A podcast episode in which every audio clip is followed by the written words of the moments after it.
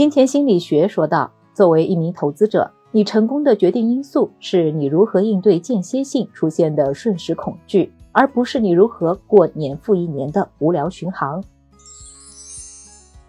你好，欢迎收听简七周报。想提升经济敏感度，抓住更多投资机会的小伙伴，赠送你十五天简七 VIP，在公众号“简七独裁回复“电台”免费领取。一起来听听本周的内容吧。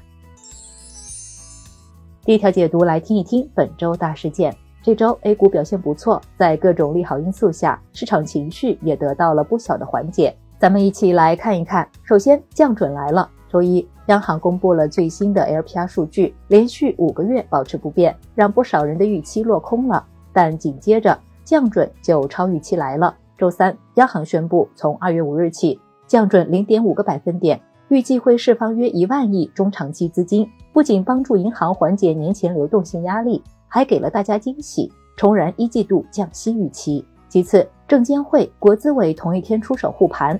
证监会提到，资本市场要以投资者为本，让投资者有回报和获得感。接下来会推进上市公司回购注销，加大分红。国资委则是提到，会进一步研究把市值管理纳入央企负责人业绩考核，用回购、现金分红等方式来回报投资者。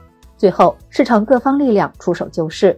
不止国家队继续买买买，市场各方力量也帮忙，像马云增持阿里，嘉实基金宣布自购旗下基金，都是寒冬中的小火苗。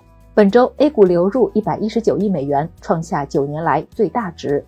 这有什么影响呢？A 股情绪和海外基金有跷跷板的效应。上半周日经、美股指数基金大幅溢价，下半周随着自家股市上涨，加上套利大军杀到，溢价有所收窄。这里也再提醒一句。即便是要海外配置，也尽可能选择低溢价的基金。随着市场情绪有所好转，又有小伙伴考虑要不要多买一些。这里也送给你一个小工具——买卖自查表，你可以试试回答这些问题。如果操作前能说出原因，操作后能安心睡觉，你就找到了自己的买卖纪律。第二条解读来听一听创新药的最新消息。昨天，医药外包行业大跌。药明康德、康龙化成跌幅超过十个百分点，恒生医疗指数也下跌百分之五以上。这意味着什么呢？医药外包公司就是帮药企干活，比如新药的试验、生产和销售。由于发达国家拥有更加宽松的创新药定价空间，能给创新药研发带来更高的回报。海外药企是派发订单的主力，其中美国占全球创新药销售额过半，拥有绝对话语权。这次的大跌起因是一名美国议员提案。禁止与某些生物技术供应商签订合同，涉及到华大基因和药明康德集团。如果议案通过，两家公司的业务量恐怕会有一定影响。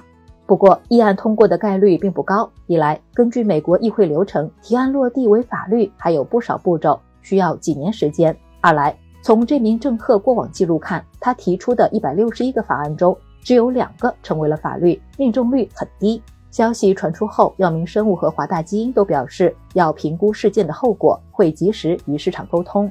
这有什么影响呢？对海外药企来说，外包可以节省成本和时间。目前，中国药物研发加